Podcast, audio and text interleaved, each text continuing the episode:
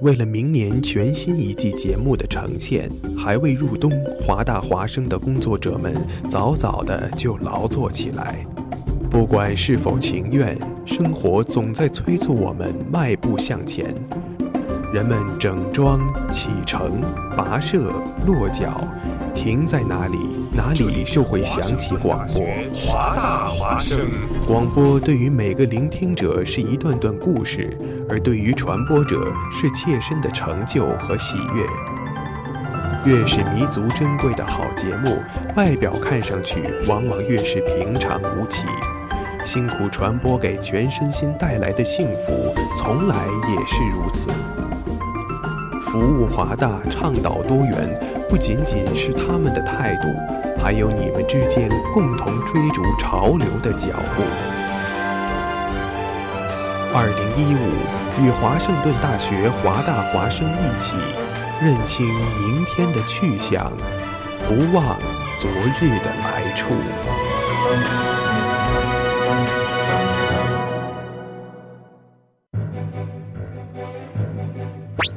哦，Jimmy，你知道吗？华大华生开始每天晚上都广播了。是的，菲劳呀，我还用微信公众账号搜索关注华大华生汉语拼音全拼，和我最喜欢的女主播互动呢。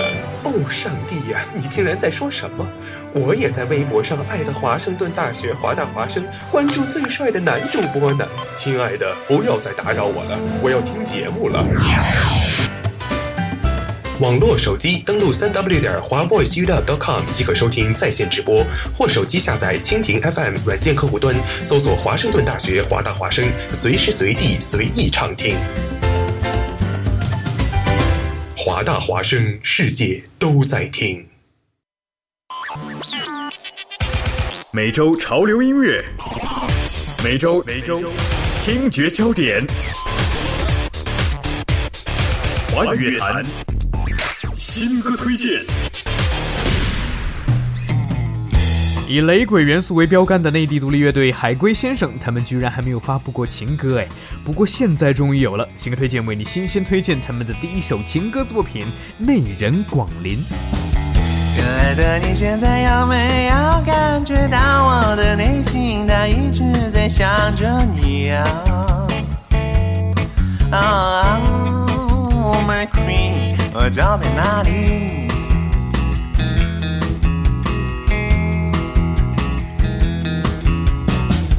看见你摇摇如春风，轻轻地吹过我的脸颊，从没人像你那么可爱，会散发出激荡的魔力。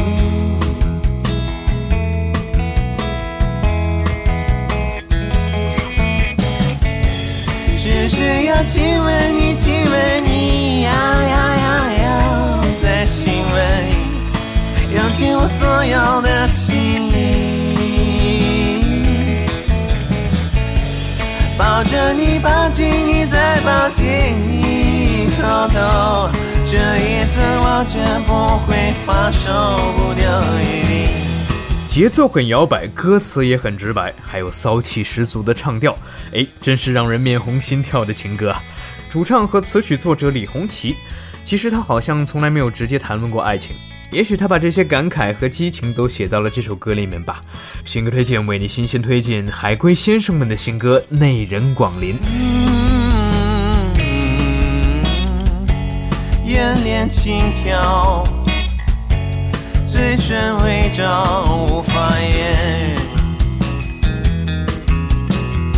可爱的你，现在一定会感觉到我的内心，它一直在想着你。Oh my queen，我家在哪里？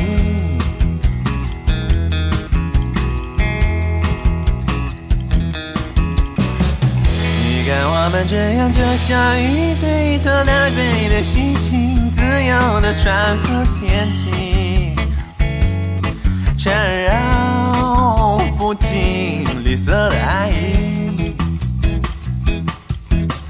嗯，眼帘轻挑，嘴唇微张，无法言语。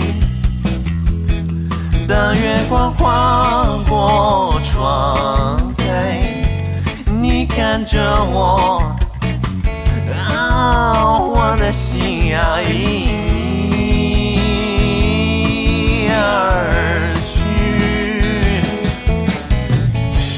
只是要亲吻你，亲吻你，呀呀呀，要再亲吻你，用尽我所有的情抱着你，抱紧你，再抱紧你，偷偷，这一次我绝不会放手不留余地，只是要亲吻你，亲吻你，呀呀呀，再亲吻你，用尽我所有的情意。抱着你，抱紧再抱紧你，豆豆，这一次我绝不会放手不留余地。这一次我绝不会放手不留余地。这一次我绝不会放手不留余地。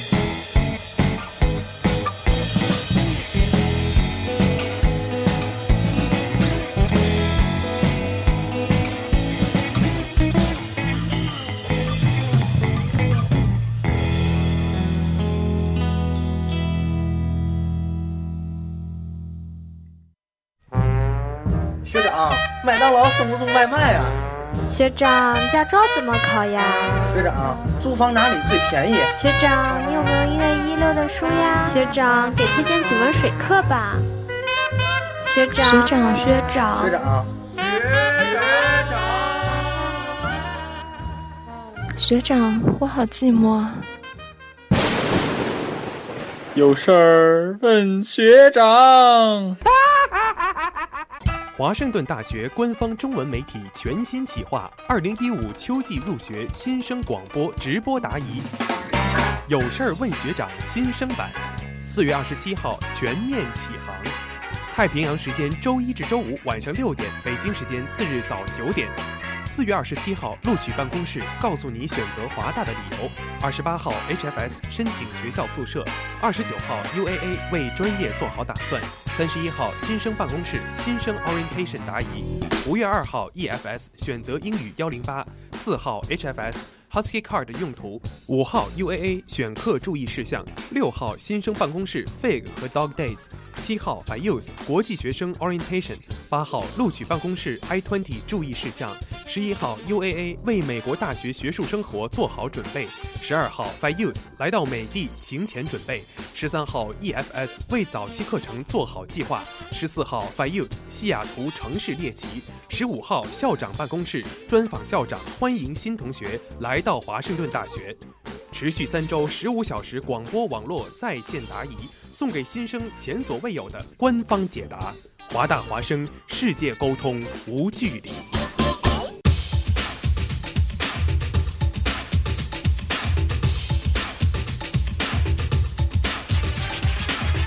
太平洋时间晚上的十八点零九分十八秒，北京时间早上的九点零九分二十一秒，这里是华盛顿大学华大华生正在直播的有事问学长，我是云飞。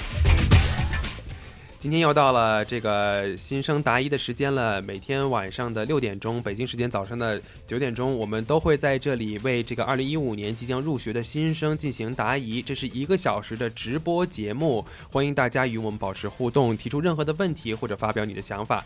直播间的互动方式在微信公众平台上搜索“华大华生”的汉语拼音全拼，“华大华生”的汉语拼音全拼。世界各地都可以收听我们的节目，登录三 w 点华 voice.com，或在 或者在 Tuning Radio 上搜索华 voice。Radio，蜻蜓 FM 上搜索华盛顿大学华大华生就可以找到我们了。Uh, one of the things that I can remember most from these series of show is that I ever got a chance to interview three person at one time, and that was the uh, that was the episode where we talked about um, uh, early fall start. And today we're so honored to invite John Webster back um, to talk about early fall start. Welcome. Thank you very much. Thank you so much for coming to my show. Um, you are you are so famous among um, first year program people. Ever since I talked about Dr. John Webster, everyone just uh, saying, "Oh, it's him," and and then he is the superhero who helped international students, and basically anyone has any question about international student in terms of teaching pedagogy or whatever things, they just come to you. Well, some people do, and I certainly enjoy the conversations I have with them. Uh huh. Uh huh. So, uh, when did you start at English 108? English 108, the first time we taught it was in the summer of 2004. Mm. 2004. okay, Yes. that's 11 years ago. That's right. Wow. Okay. I thought I was I uh, well, I was in the year of 2010 That's right. attending early fall start. So that was basically a program that's 6 years old already. Yes. Mhm. Okay. So so well this is uh, just to remind you guys this is the uh, program that ele- at the, its 11th birthday um, of this year uh, in summer of 2015 and we wish you can all come if you have any question feel free to text us um, at uh, our WeChat platform 华盛顿大学华大华生的呃华大华生的汉语拼音全拼 and over here um, John is here to answer all of your questions all hour long um, the first question I would like to ask is um, because the English 108, the, the course title for that is called English Writing Ready. Do you think that the students are ready for stu- for for college? Student at nine, age of 19 are ready for that? Well, that's it. That's an interesting question. Mm-hmm. I, if they're not ready, then it's not clear when they would be. I mean, you've it's you, you know, you could think of it in terms of have I learned enough or not. But in Mhm. a way, in a way, the most important thing about going to college is you move from one kind of learning, one kind of institution of learning, to a very different one. Mm-hmm. And the things you do as a student are very different. The things you study are certainly more challenging and more complex. But I think the really big change is you go from someone who is part of a family, part Mhm. of a school which is very structured, a place where you know what you're supposed to do, you show up at the right time, you do the studies you're asked to do, and you do very well. Mm-hmm. You move to college, and it becomes very much more your responsibility. If Yeah. you're going to come to class, no one's going to notice if you don't come to class. It's your job to get your education now. It's not somebody else's job to teach you. It certainly helps when you have teachers who care whether you learn. On the other hand, if you're not there, it doesn't matter if they care whether you learn. Mm-hmm. And one of the things that's really important about growing up, basically, is how do you get to the place where you can run your own life? and in a way, the most challenging thing about going to college is learning how to run your own life. Mm-hmm. And when you're coming from somewhere else in the world to a site, Mm-hmm. to a place like the University of Washington, that's made a little more difficult because you're facing a series of changes, and it really helps to have some some support as you make that change. And one of the things that happens with the early fall start students is they get to campus early. Uh-huh. They get to know the city of Seattle before anybody else, any of the other students arrive. Mm-hmm. We're a very large campus. We have 45,000 students, plus another three to 4,000 professors, Mm. and another, probably another 3,000 people who are employed. So we're a city within a city. Yeah. And when you come to a city within a city, there's a lot to get acquainted with. And one of the great values of the early fall start for many of the students is they get to be here long enough to figure out physically where they are how, where, where things are. It's a place where you can begin to get used to different food. You there's new there are all kinds of things that you kind of have to negotiate Yeah. in a new situation. So he started from the living condition, living in a place where uh, the student are not familiar with, which is a challenge not only for international student but also for domestic Yes, it students. is. Uh, and also, you're saying that I, I think this is also a learning process um, to learn how to learn. So, how does the idea of English 108 or early fall start uh, what implemented into that? What's the ideology behind 108? That's a good question. Um, you know, it's it's a class which was designed originally to help people become stronger writers as they entered the university. Mm-hmm. Many students, whether they're international students or whether they're American students, they have done a lot of writing in high school, but the writing they've done has never really been, they've never been happy with their writing, they've never been comfortable. Mm-hmm. Um, some students are, and for those students, that's great. But for very many people, they come in with with a certain level of discomfort, and um, and they're not very confident. They're not they're not sure they can be successful writers. And what we decided to do was to offer a course which would give people a special, uh, intensive four week course in which they would write a great deal uh, under a lot of different situations, different for a lot of different assignments, and become more fluent and more comfortable and more confident as writers as they come into the university. Uh, it's hard to be confident and comfortable when you're coming to a brand new place with all kinds of new conventions, new ways of new new ways of going to class. You go to classes sometimes in a room with another two or three hundred students. Mm-hmm. Not many students have ever done that before. Other classes have six or eight students, and you're asked you're asked to take part and be be part of a group. And again, some students have never been able to do that before. So there are a lot of things to be adjusted to adjust to.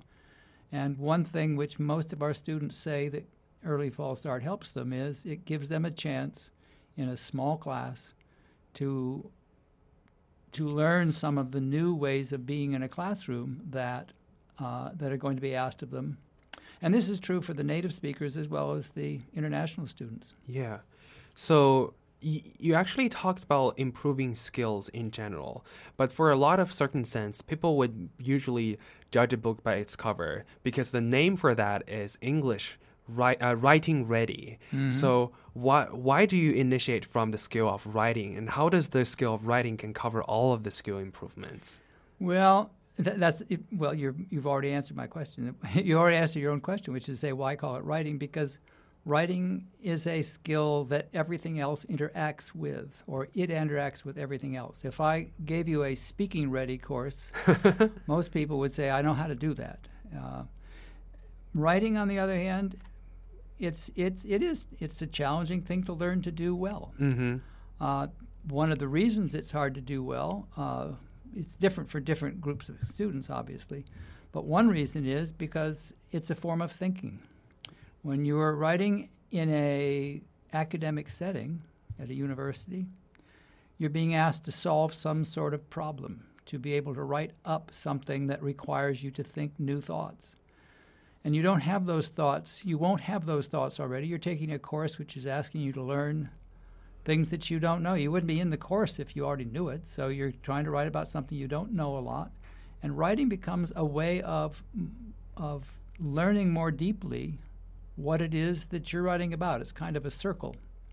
Um, you start writing without really understanding, and you write your way into an understanding.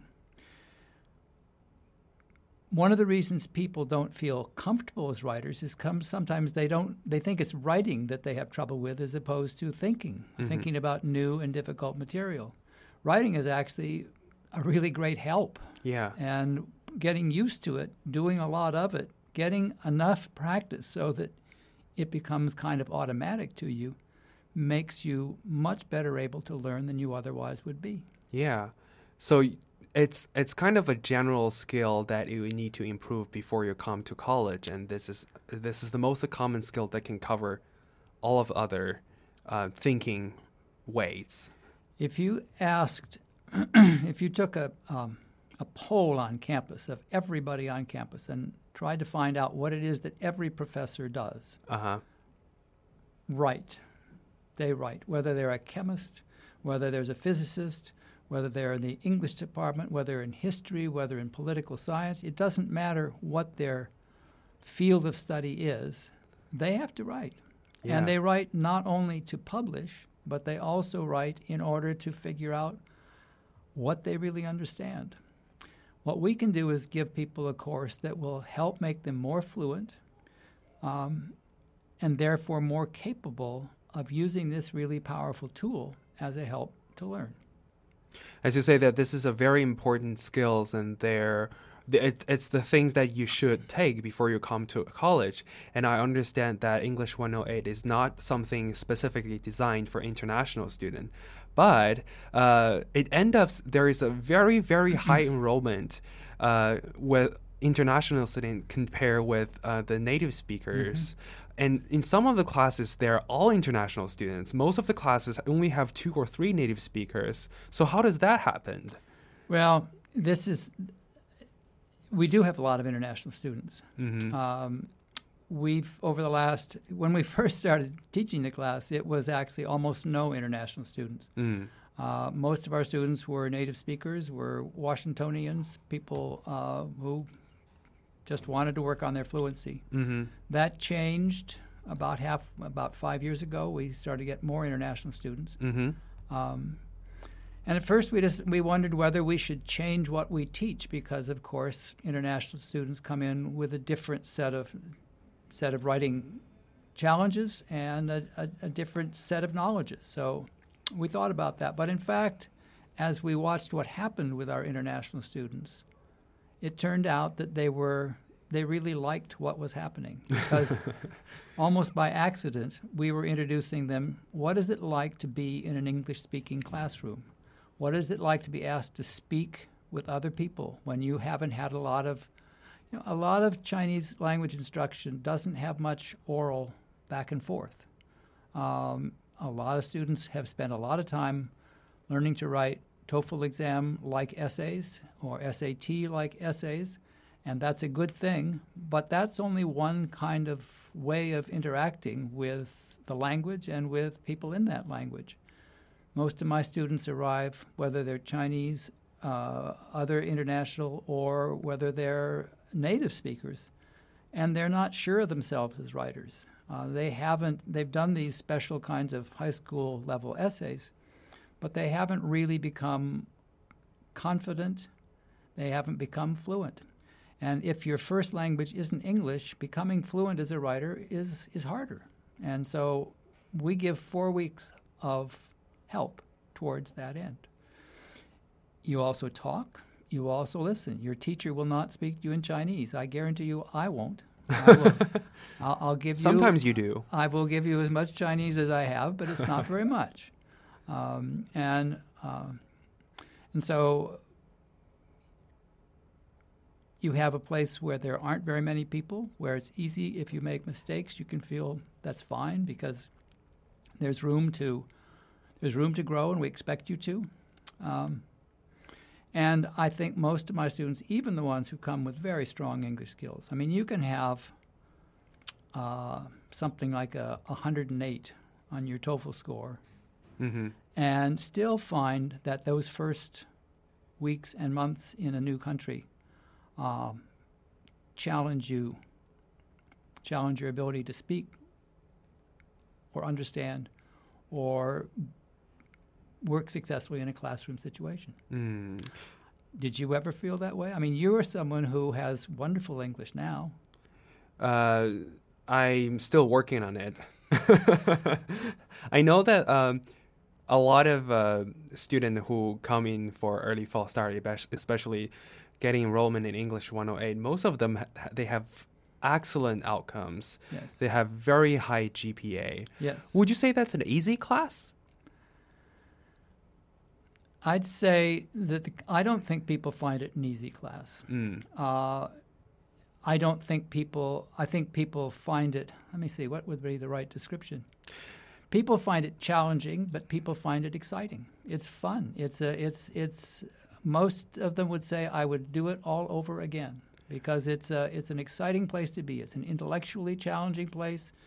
It you will ask you to do things you haven't done before. Will give you readings that you will think were designed uh, as as some kind of punishment, but they're not. They're you're when you're coming to college, you're coming to a place where language is used in a more complex and and challenging way than it is elsewhere. It has to be. People are trying to describe new ideas or complex thoughts, and the language reflects that. And when you first come in, you haven't had much experience with that. What we Mm. do is give you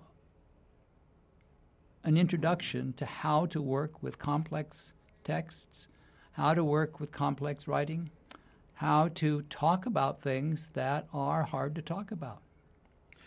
Um, I would say, from a student perspective, uh, a, a previous uh, alum um, from English 108, um, and also give you kind of a reflection from student perspective that you just uh, mentioned, is that uh, I wouldn't say this is an easy class, but um, the the class how it's designed make me very engaged, and I don't have other classes. It's just a four week program. It's very dense, very short, and then all of basically a hundred of my kind of efforts all devoted in this class. And then I work with my fellow classmates. I see them every day, the same group of instructors, and it's very the activities are very diverse, make me very engaged. It's it's quite normal for students to get higher GPA uh, as their outcomes. So Well, yeah. that's true. Mhm. That's true. We we we take the problem of grades seriously, which means one of the reasons people are not comfortable writers and they're not confident and they're not fluent is because they're afraid of not doing well. Mhm. And one of the things we want to do is build a classroom where people can all do well. Yeah. We will support you in that. There's an intensity that develops in the classroom. We have activities that I think for most students are pretty darn engaging. Uh, we try to make it possible for you to be your best student self. Mm-hmm. And I think most of our students do that. I, also, the mo- uh, the most common theme from English 108 is that building the confidence. Mhm. So the fact, the whole process of you how you learn about writing, as well as the GPA, can help you feel very confident while walking into college. Well, yes, and and this is a class which will grade you on how much you work and contribute to the class. We aren't really worried or concerned about whether your writing is perfect when you come out. Your writing won't be. It's too hard to learn to write, just like it's too hard to learn a foreign language. Mhm. Uh, it you spend seven, eight, nine years, and you still have lots to learn. Uh, that doesn't mean you can't. It just means that if you say what we want is perfection, Yeah. you're going to be asking too much. So we're pretty clear about our goals and we're pretty clear about what we want students to do. If students put themselves into this course, as most of our students do, they will have no problem with the grade. Cool. Athena has a really great question.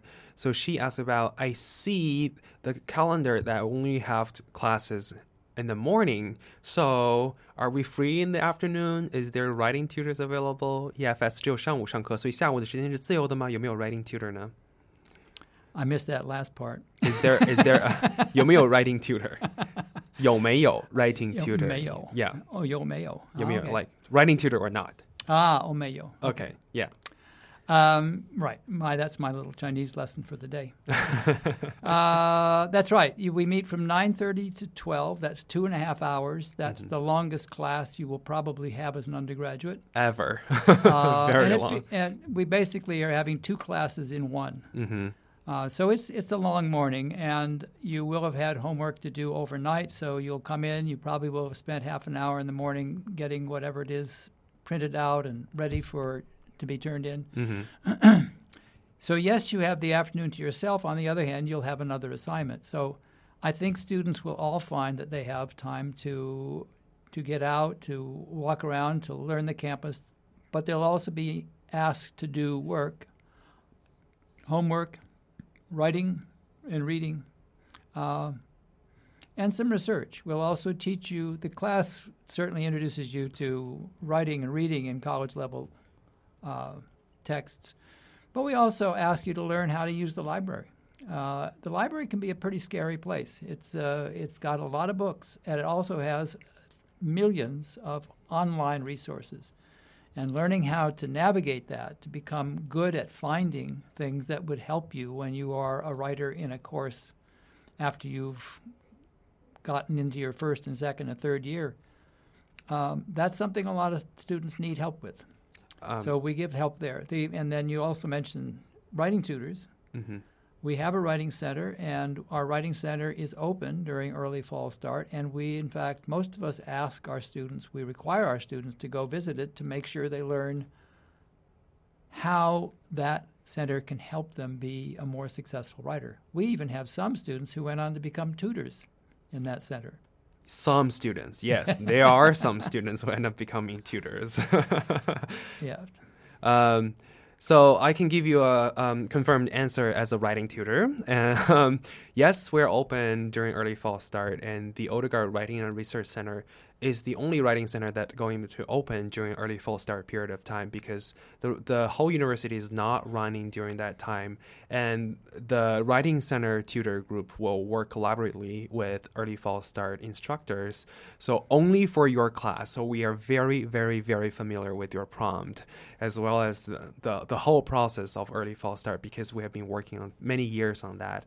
And basically, we're going to open from the time when you have your class off, which is noon, to um, to the library close, so around five ish. And also, we're collaborating with Housing and Food Services. This is not confirmed, but we are working on it to see whether there is a drop in available in any of the dorms during night. But also, um, the the set your second question is so are are we going to be free in the afternoon? I would say yes.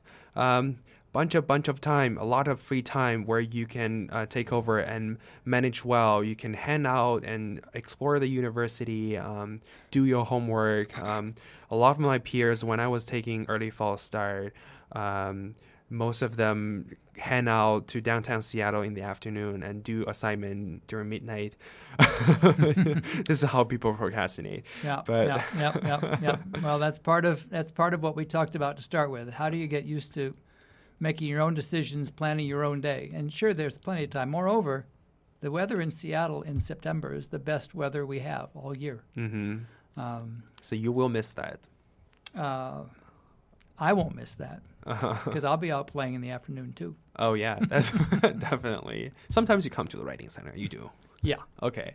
All right. So we'll take a short break and we'll be right back. 华盛顿大学官方中文媒体全新企划，二零一五秋季入学新生广播直播答疑，有事儿问学长新生版，四月二十七号全面启航，太平洋时间周一至周五晚上六点，北京时间次日早九点。四月二十七号，录取办公室告诉你选择华大的理由。二十八号，HFS 申请学校宿舍。二十九号，UAA 为专业做好打算。三十一号，新生办公室新生 orientation 答疑。五月二号，EFS 选择英语幺零八。四号，HFS。Husky Card 的用途，五号 UAA 选课注意事项，六号新生办公室 Fig 和 Dog Days，七号 f i u s e 国际学生 Orientation，八号录取办公室 I twenty 注意事项，十一号 UAA 为美国大学学术生活做好准备，十二号 f i u s e 来到美的行前准备，十三号 EFS 为早期课程做好计划，十四号 f i u s e 西雅图城市猎奇，十五号校长办公室专访校长，欢迎新同学来来到华盛顿大学。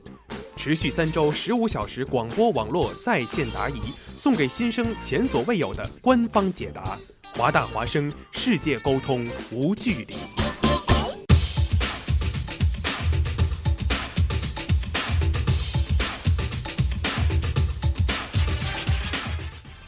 太平洋时间晚上的十八点三十四分十二秒，北京时间早上的九点三十四分十五秒，这里是华盛顿大学华大华生正在直播的有事儿问学长新生版，我是云飞。Can you can you pronounce my name by the way? You will be able to figure it out, right? 云飞 Yeah, 云飞。云飞 Yeah. Well, you get a tone actually. 嗯 By the way, I'm out of content. Anyways，欢迎收听我们的节目。呃，这里是华大华生正在直播的有事问学长新生版。如果你有任何的问题的话呢，欢迎大家发来微信跟我们保持互动。微信公众平台华大华生的汉语拼音全拼就能找到我们啦。那么世界各地都在收听我们的节目，登录三 w 点华 voiceup.com，或者是在蜻蜓 FM 上搜索华盛顿大学华大华生，Tuning Radio 搜索华 Voice Radio 就可以找到我们了。Today we have John Webster from early fall start back to our studio and talk about international students in general.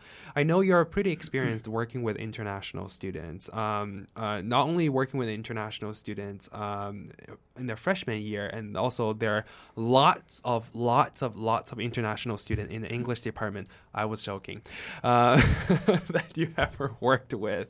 Um, I I would say that one of our um, radio hosts, Yichin, um, he's a, a big fan of you. Like he's he's a big fan of you, not fun, fan of you. Um, he he take your class regularly, right? Did he? Well, he took he took he took one of uh, he took I think he's taken two of my classes. Yes. oh Uh, yeah. Yeah. People like to international students like to take your classes. Well, I think that's true. hmm It's it's been an interest of mine to develop classes that attract international students as well as native speakers. I like to have a class that's about half non-native speaker and half native speaker. I find that that makes a mix of culture and language that's very rich for conversation, and uh, it's fun to teach. It's fun to teach in a situation like that. hmm I know that John wears a lot of hats at this university, and Early Fall Start English 108 is a part of John's life. Um, uh, as, so, what what kind of thing, like, from when did you start to draw your attention to incoming international student, like international freshmen? Well, it. I guess I got interested in the problem when they began signing up for our 108 class in larger numbers. Uh huh. Many of my the teachers who were working for me at that time found that to be challenging. Hmm. Um, what do you do when you're working with a student whose language doesn't look just the way an American student's language would look, even if they're both writers at about the same level? Obviously, there are particular challenges for different languages with learning English, and so it's going to come out in the writing. So, what do you do with that? And um, I started getting interested in that as a way of helping my my st- teachers become better teachers. But the more I did with that, the more students I met and um, uh, worked with in class, um, the more I became just really interested in the challenges those students have and in what they brought to our university. We are a very lucky university. We have, next year, we will have over a thousand international students among our incoming class. There's an incoming, the incoming class will have almost 7,000 students. So a thousand isn't that big. It's that's a lot of people, um, and about 600 of them will be Chinese. Mm-hmm. Uh, we have quite a few Chinese students. Um, I happen to find I've, I've I've probably had more experience with Chinese students than with other students in terms of uh, the last three or four years. Mhm. Uh, that's part because the 108. Mm-hmm. Um, and that's just for me been a real pleasure. It's uh, I've I've learned a lot about China. Uh, in my classes, I usually ask my students to come in and we talk about various things. I ask them where they're from.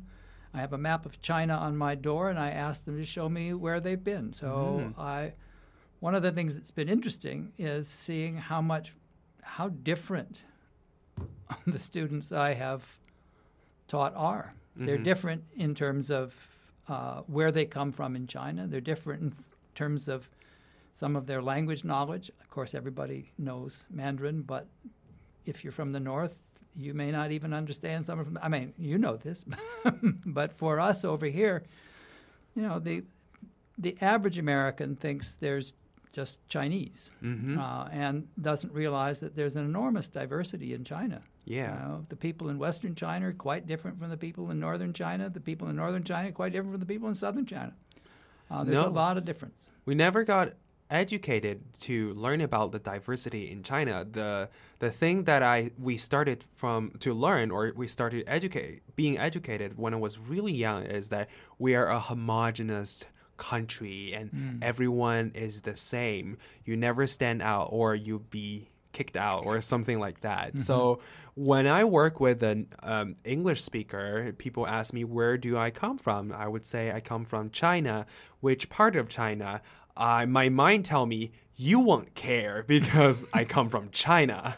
So, but but actually, the the American speakers or the English speaker, native English speakers over here, they are very very curious about like which part which part of China you come from, like what kind of a unique culture you have.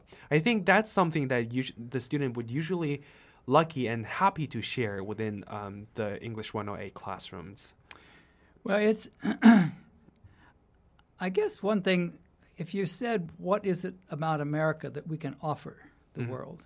There's some, there, there, one of the things is we are a culture which has been, which is a very multicultural, we're a very multicultural con, uh, uh, country.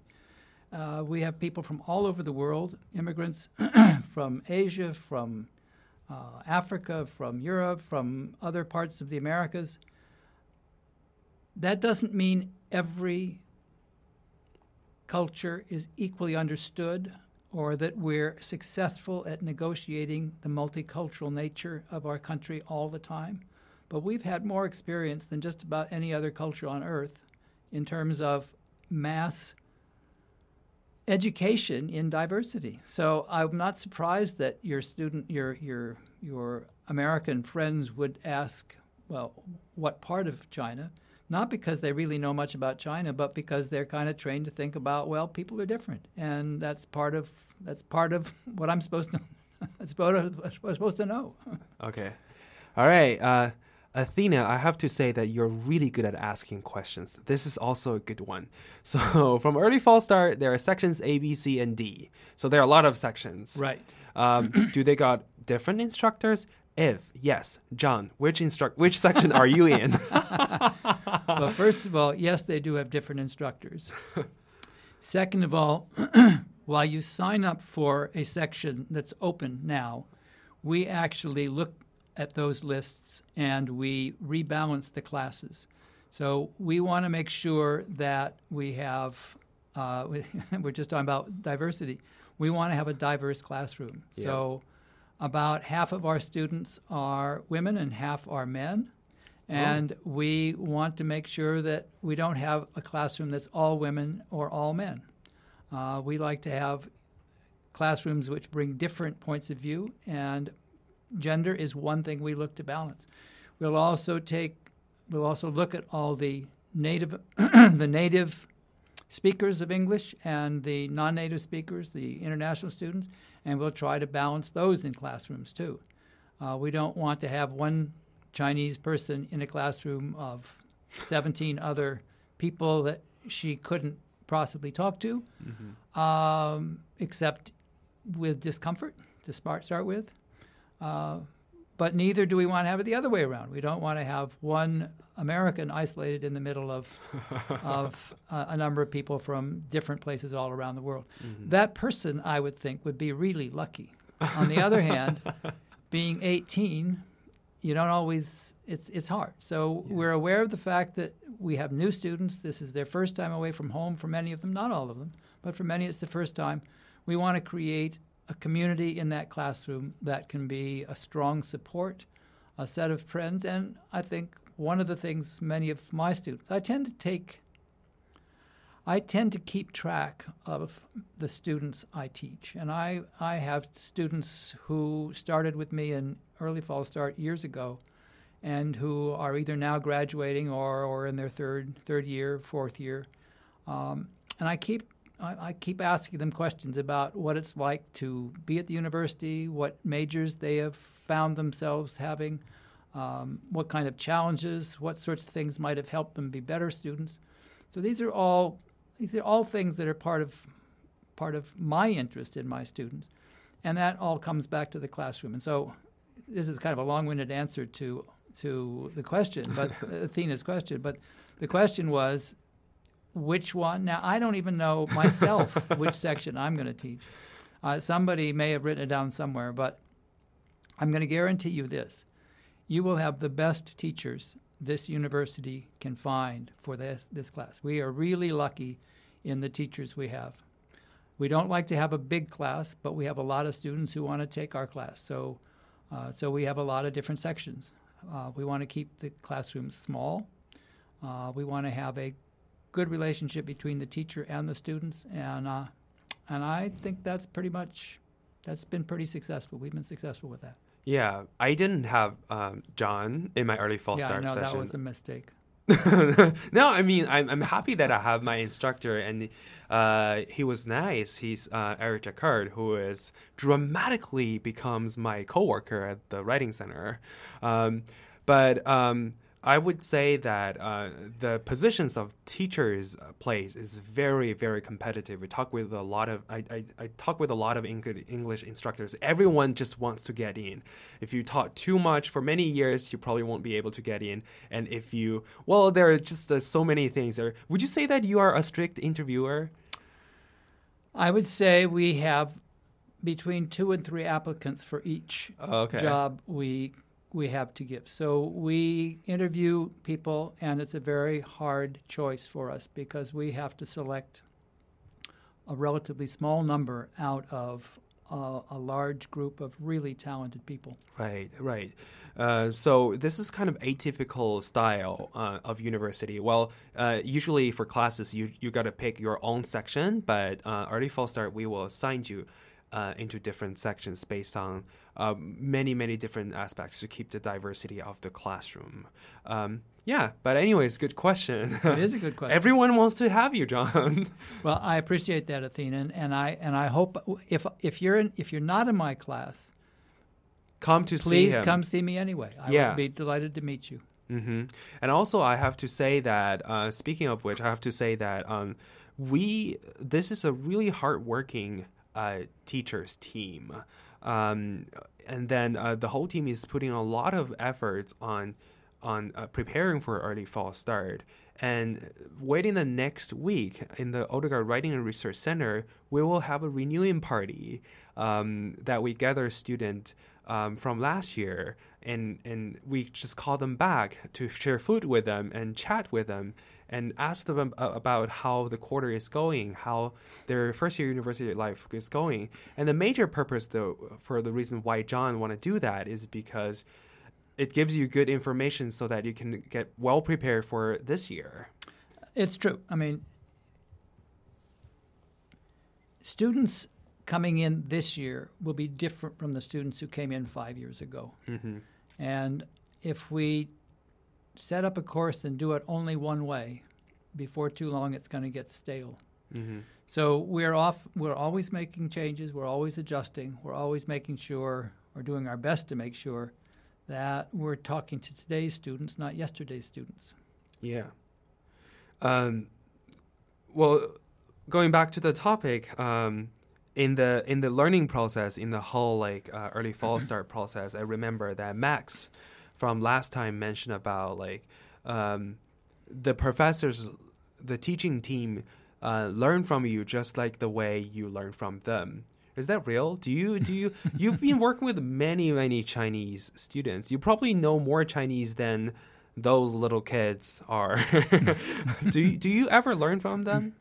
Um, oh yes, I learn from my students all the time. Mm-hmm. So the question is, what do I learn? Do I learn something? More? What more, do you learn? Yeah, yeah. Do I learn more about how to read English poetry? No, I know I know a lot about that. Although, although when I teach a poem in a class and we talk, I I teach students how to read. But then when we do the reading, I learn from them very often about how they see a poem, and sometimes what they see is something that I haven't seen. So that's one way in which I learn from them.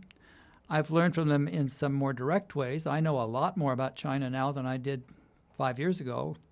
Um, it, it's it, and moreover, it's what I've learned has made me want to learn more. So, I told you that I had them tell me what town they're from in China, but then I found I was forgetting almost immediately what they'd said because these were new names to me, and I couldn't remember whether it's the north or the south. I mean, they were in there somewhere. I knew, but so I decided I had to learn something about the geography of China. So I started reading Chinese history, and so now I know quite a bit about Chinese history, oh, and oh, yeah. it makes it much easier to remember where things are when you know something about what happened in them. I would say you you know more Chinese history than I do somehow to some extent.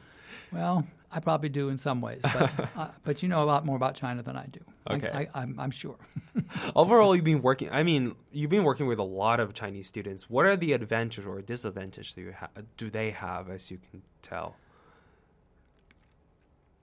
You know, I I have a great deal of admiration for my Chinese students. Mm-hmm. I try to think sometimes. I say, would I have been able when I was 18 years old? Most of my students coming in are 18. Mm-hmm. Would I have had the courage? Would I have had the just the craziness to come five or six thousand miles, whatever, however far it is between here and China? It's a long way.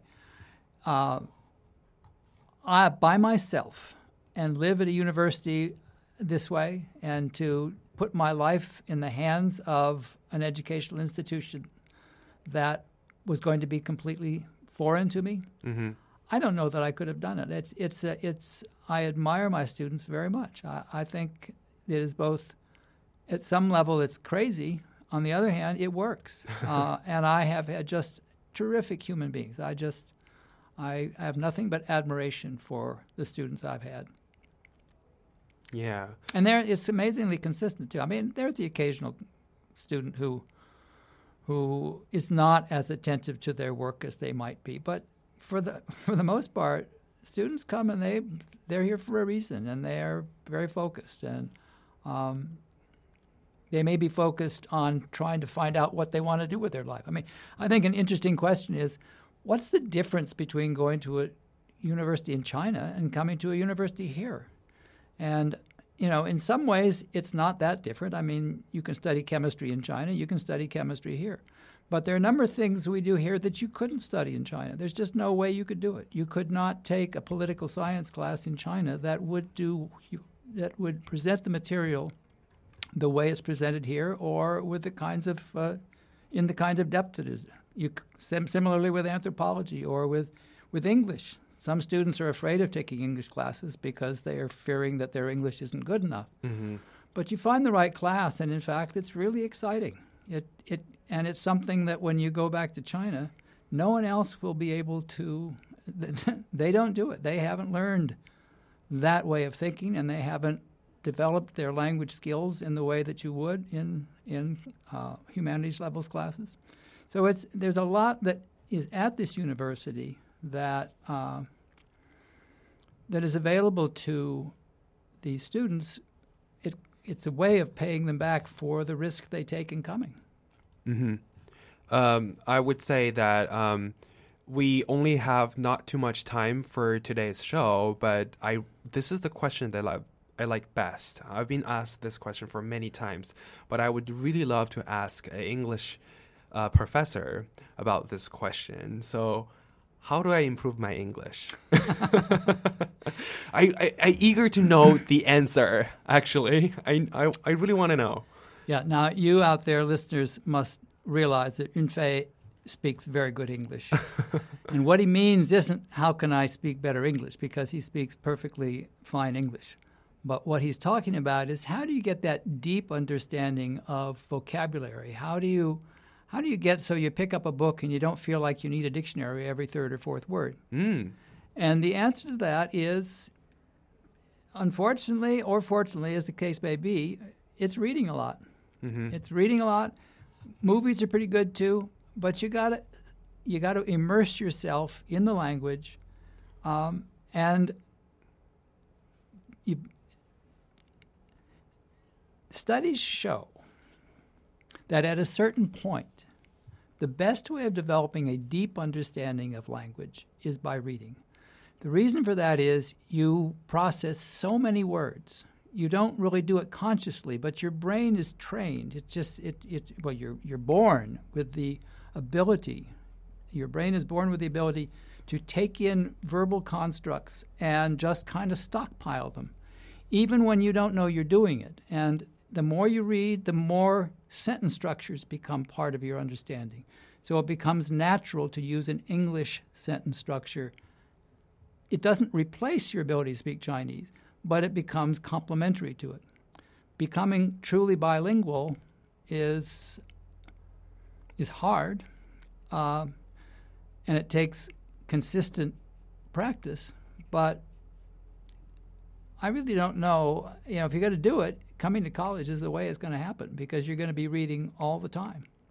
I think uh, the way how you think about like English improvement in general, uh, a lot of people divide it into like speaking, listening, writing, and reading into separate parts, and they they try to improve their skills into like uh, separate parts. And I would say, yeah, um, reading really can influence how you how you speak, how you think, and how you write. Um, do you know what I read every day?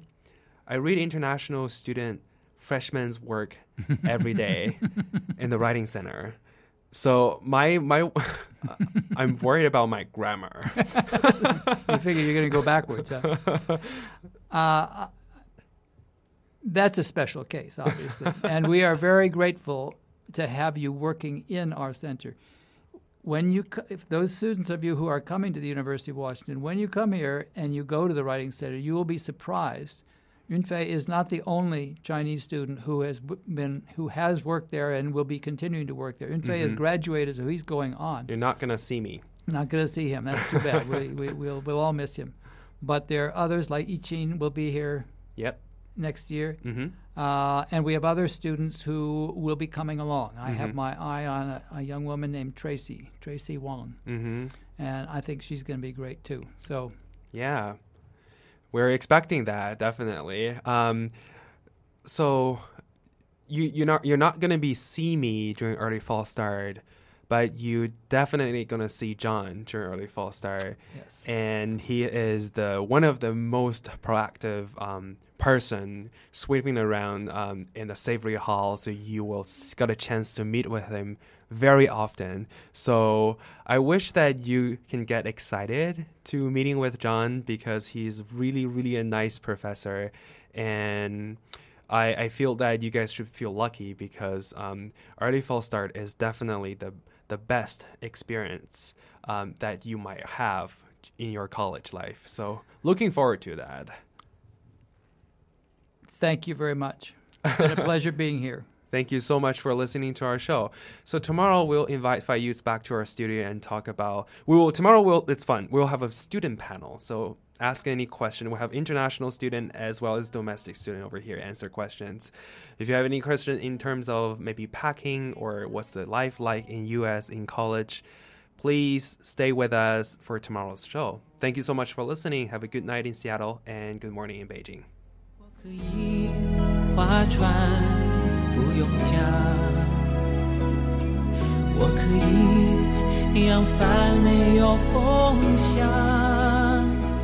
但是朋友啊，当你离我远去，我却不能不感伤。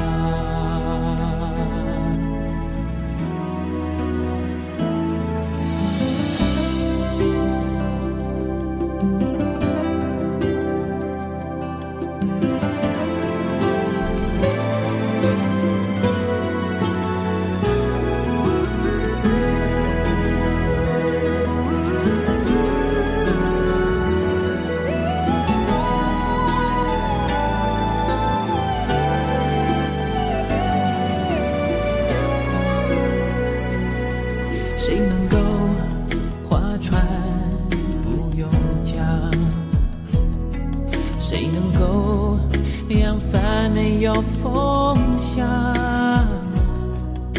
谁能够离开好朋友没有感伤。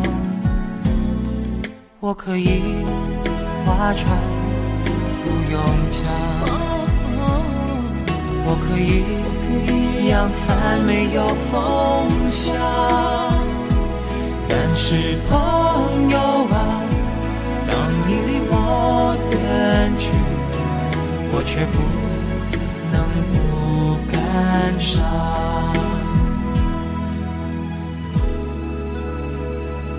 但是朋友啊，This is the world's largest lake。我却不。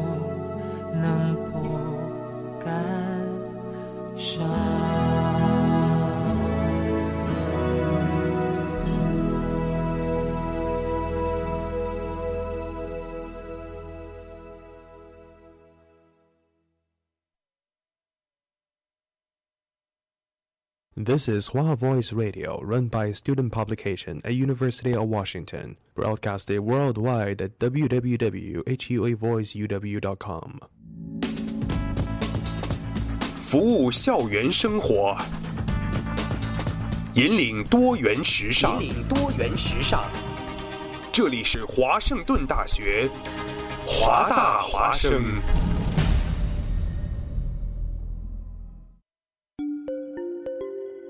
二零一四年的